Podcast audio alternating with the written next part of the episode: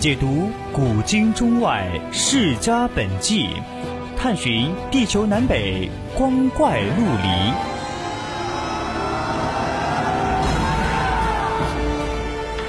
拨开历史迷雾，挖掘未解之谜。大千探奇，秘境追踪，VOC 广播电台百科探秘，为你展现神秘莫测的。宇宙进程，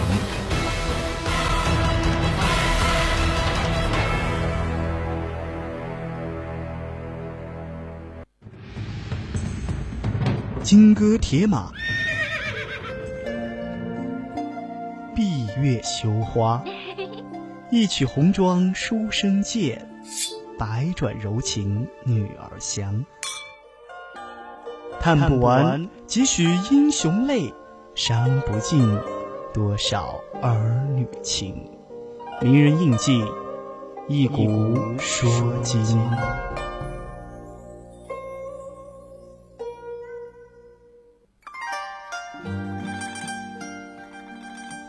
青春调频与您共享，亲爱的听众朋友们，大家晚上好，这里是每周一晚上十八点到十九点为您直播的专栏节目《百科探秘》，这里是上半段名人印记。我是主播伯恩。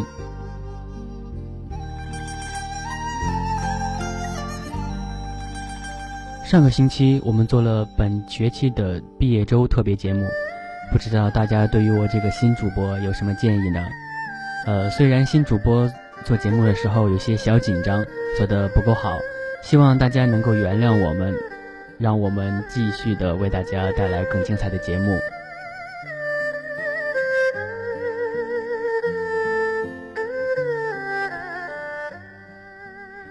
今天我们的百科探秘名人印记就要回归主题了。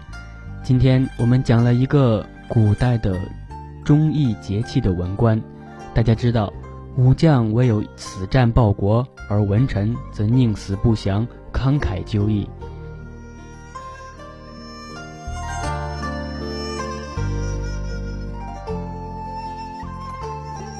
今天我们的主人公就是南明的一位文臣史可法。历史上对于他的评价是褒贬不一的，有人说他是真正的有民族气节和爱国节操的人，还有人说他只是一个可悲可笑的人，害得扬州百姓被清军屠尽。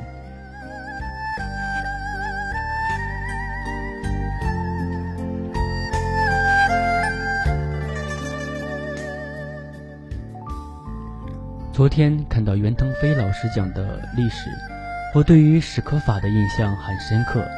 今天我们就一起看一看史可法的人生。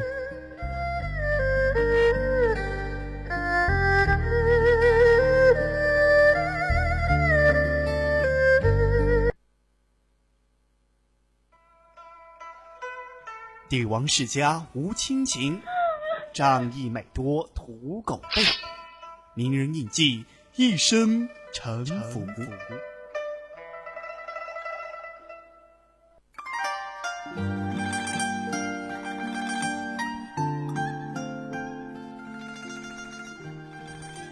史可法，字献之，又字道林，汉族，祖籍北京大兴县、河南开封府福祥县人。崇祯元年进士。任西安府推官，后转平各地的叛乱。北京城被攻陷后，史可法拥立福王，继续与清军作战，官至都师、建极殿大学士、兵部尚书。弘公元年，清军大举围攻扬州城，不久之后，城便被攻破。史可法拒绝投降，遭遇杀害，尸体下落不明。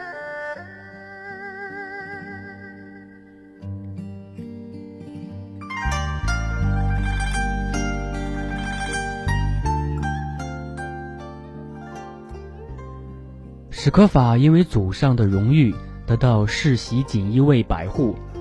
传说史可法的母亲梦见文天祥来到他的屋中，而受孕怀胎。万历三十年，史可法生于河南的祥符县，因为孝顺被乡里人所知。史可法早年以孝孝顺闻名于乡，崇祯元年中进士，出任西安府推官，后迁任户部主事、员外郎、郎中。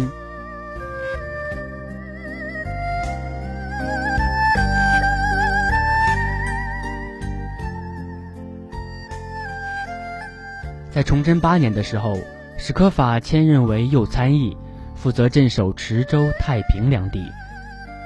同年的秋天，他总理侍郎卢生、卢相生大举讨贼，史可法被改封为副使，巡行安庆、池州等地，兼江北的军队。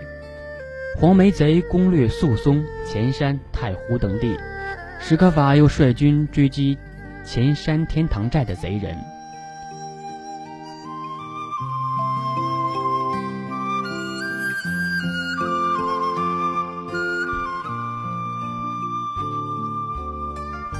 第二年，滁州的叛军被祖宽击败后，逃往河南。十二月，叛将马守应联合罗汝才、李万庆，从云阳向东进犯，史可法转驻太湖，扼守要道。崇祯十一年夏天，史可法因为长时间没有平定叛乱而获罪，朝廷令他戴罪立功，继续平定各地的各地的叛乱。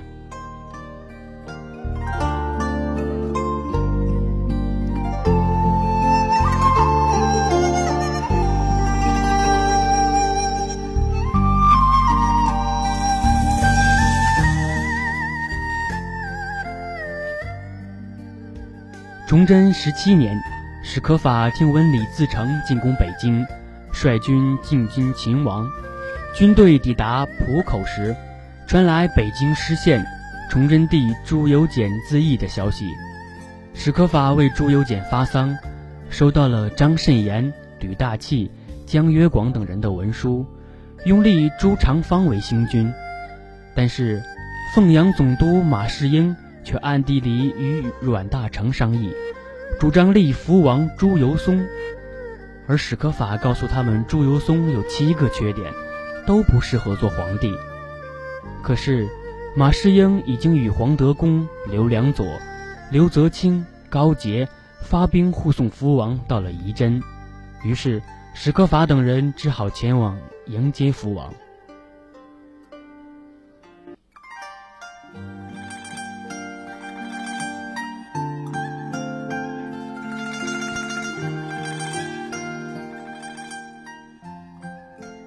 福王登基，任命可史可法为礼部尚书兼东阁大学士，同马士英、高宏图一起任用。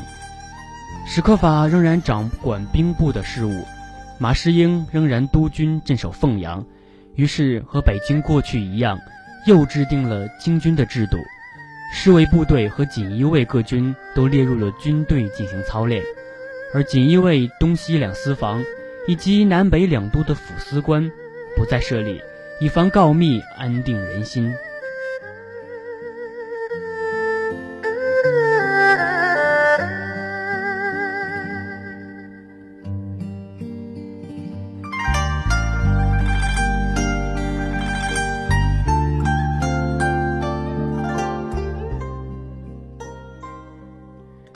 弘光元年，也就是清顺治二年。河南总兵许定国私通清朝，巡按陈潜福和参政分巡睢阳，请四镇之一的高杰北上。弘光元年正月十二日夜，高杰在睢州固原可立府地被许定国害死，清军趁机南下，史可法闻讯长叹，无法再收复中原。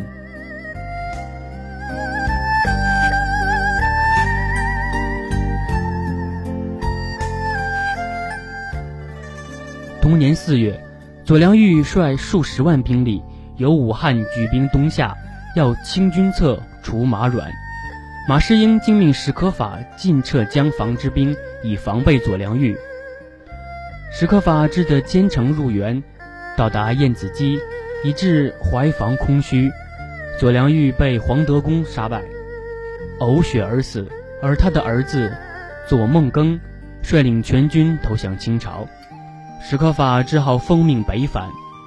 此时的盱眙降清，四周呈现，史可法只好到达扬州，继续抵郡，抵抗清军的进攻。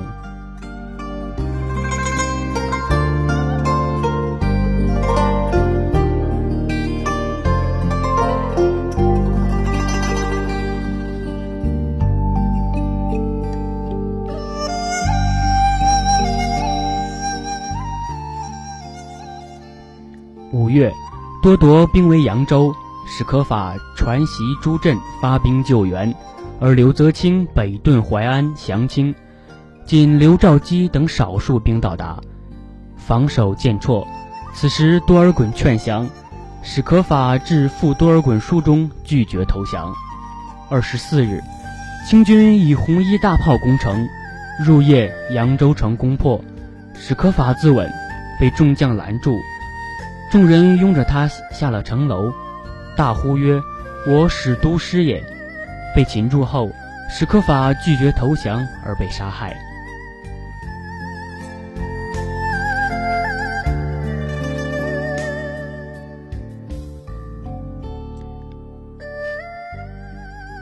攻城的清军因为遭到了很大的伤亡，心里恼恨，在攻破扬州城后，下令屠杀扬州的百姓。这场屠杀延续了十天，死亡超过八十万人，历史上称为扬州十日。尸骨堆积如山，史可法遗体难以辨认，不知下落。因一年后，他的义子史德威以袍户招魂，将其衣冠葬于扬州城外的梅花岭。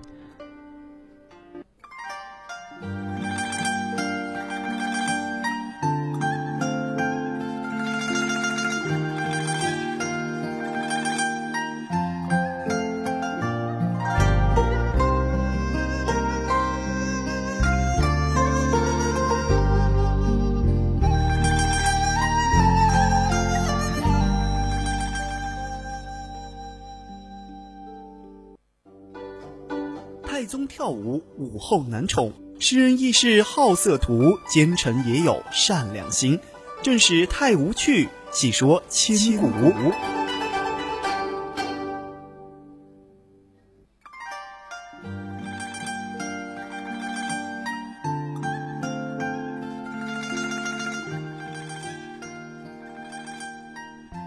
马士英一天到晚想着当首辅大臣。而等到朝廷的命令发布后，他非常的恼怒，就把史可法以前列举福王不应该登基的七条理由进呈给福王，然后带兵入见福王，递上了奏章就走了。史可法于是请求统帅军队，外出镇守淮阳两地。福王登即位后，史可法入朝辞别，被加封为太子太保，改任兵部尚书、武英殿大学士。马士英在这一天入朝之前，讨论把江北划为四镇，分别由刘刘泽清、刘良佐、黄德功等人来分别镇守。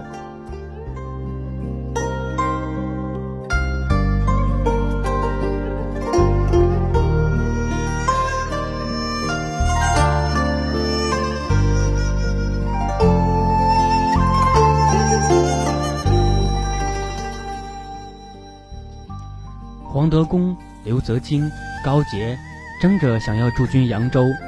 高杰率兵先到达扬州边界，一路上大肆奸淫掳掠，所经过之地尸横遍野，城中开始惧怕，登上了城墙守备。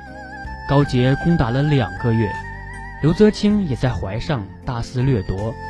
临淮不接纳刘良佐的军队，也遭到了攻击。福王命令史可法前往劝解。黄德功、刘良佐、刘泽清都听从了命令，于是到高杰那里去。高杰一向惧怕史可法，听说史可法要来，他连夜掘出了近百个土坑，埋葬地面上的尸骸。第二天早上，他来到军营中拜见史可法，脸色和言辞都变了，汗流浃背。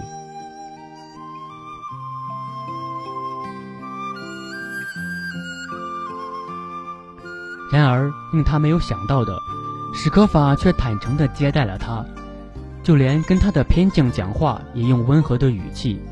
高杰喜出望外。然而从这以后，他也有点轻视史可法了，开始用自己的优势兵力防护左右，文席也一定要自己过目后才肯传递。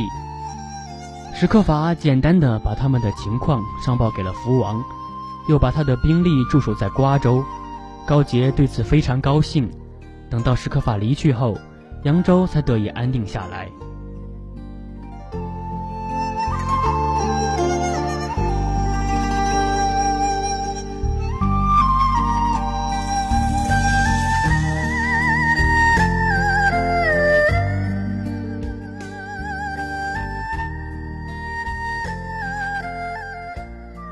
作为东林党的左光斗，在与大宦官魏忠贤的斗争中遭到了迫害，关押在东厂的监狱，遭到极其严酷的刑罚。听说被伤得面目全非，史可法痛心疾首，想去探望，可是监狱的看管甚严，史可法不惜重金买通狱卒，化妆成清扫厕所的人，才得以混入狱中。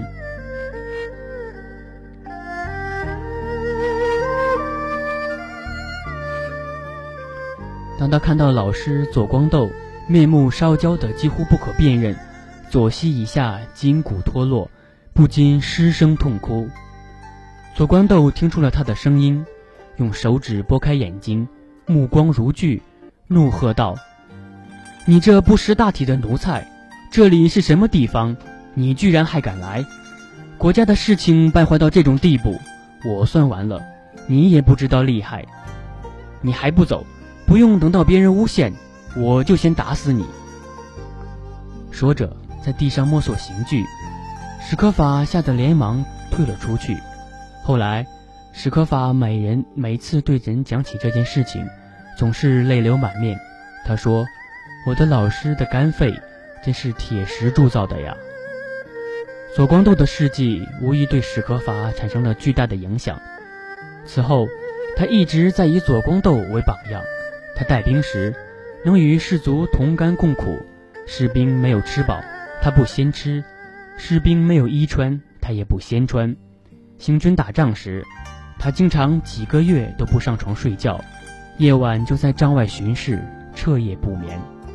有人劝他休息一会儿，他说：“我上恐怕辜负了朝廷，下恐怕愧对我的老师呀。”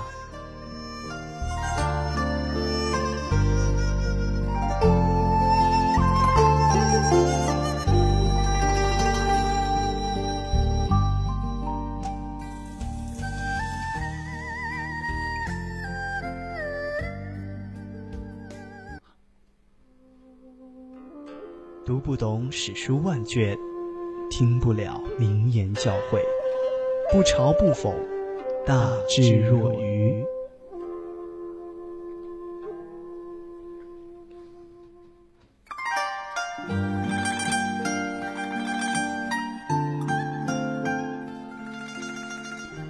南明史的作者对于史可法有这样一段评价：作为政治家，他在册立新君上的致命错误。导致武将窃取定策之功，大权旁落；而作为军事家，他以堂堂的都师阁部的身份，经营江北近一年，耗费了大量的人力、物力、财力，却一筹莫展，毫无作为。明知道清军主力南下，他所节制的将领倒戈投降，变成了清军征服南朝的劲旅。史可法御将无能，由此可见。可是，有人却把他与文天祥作为同等的民族英雄。可惜他生不逢时，没有遇到明君，没有军队，没有同僚，只有身处于两难的境地中，可悲可叹。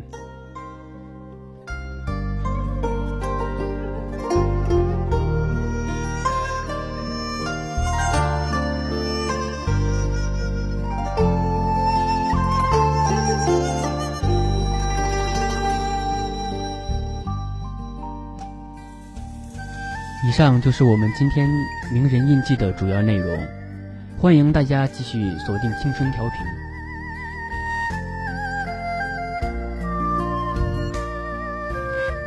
我是主播伯恩，我们下期再会。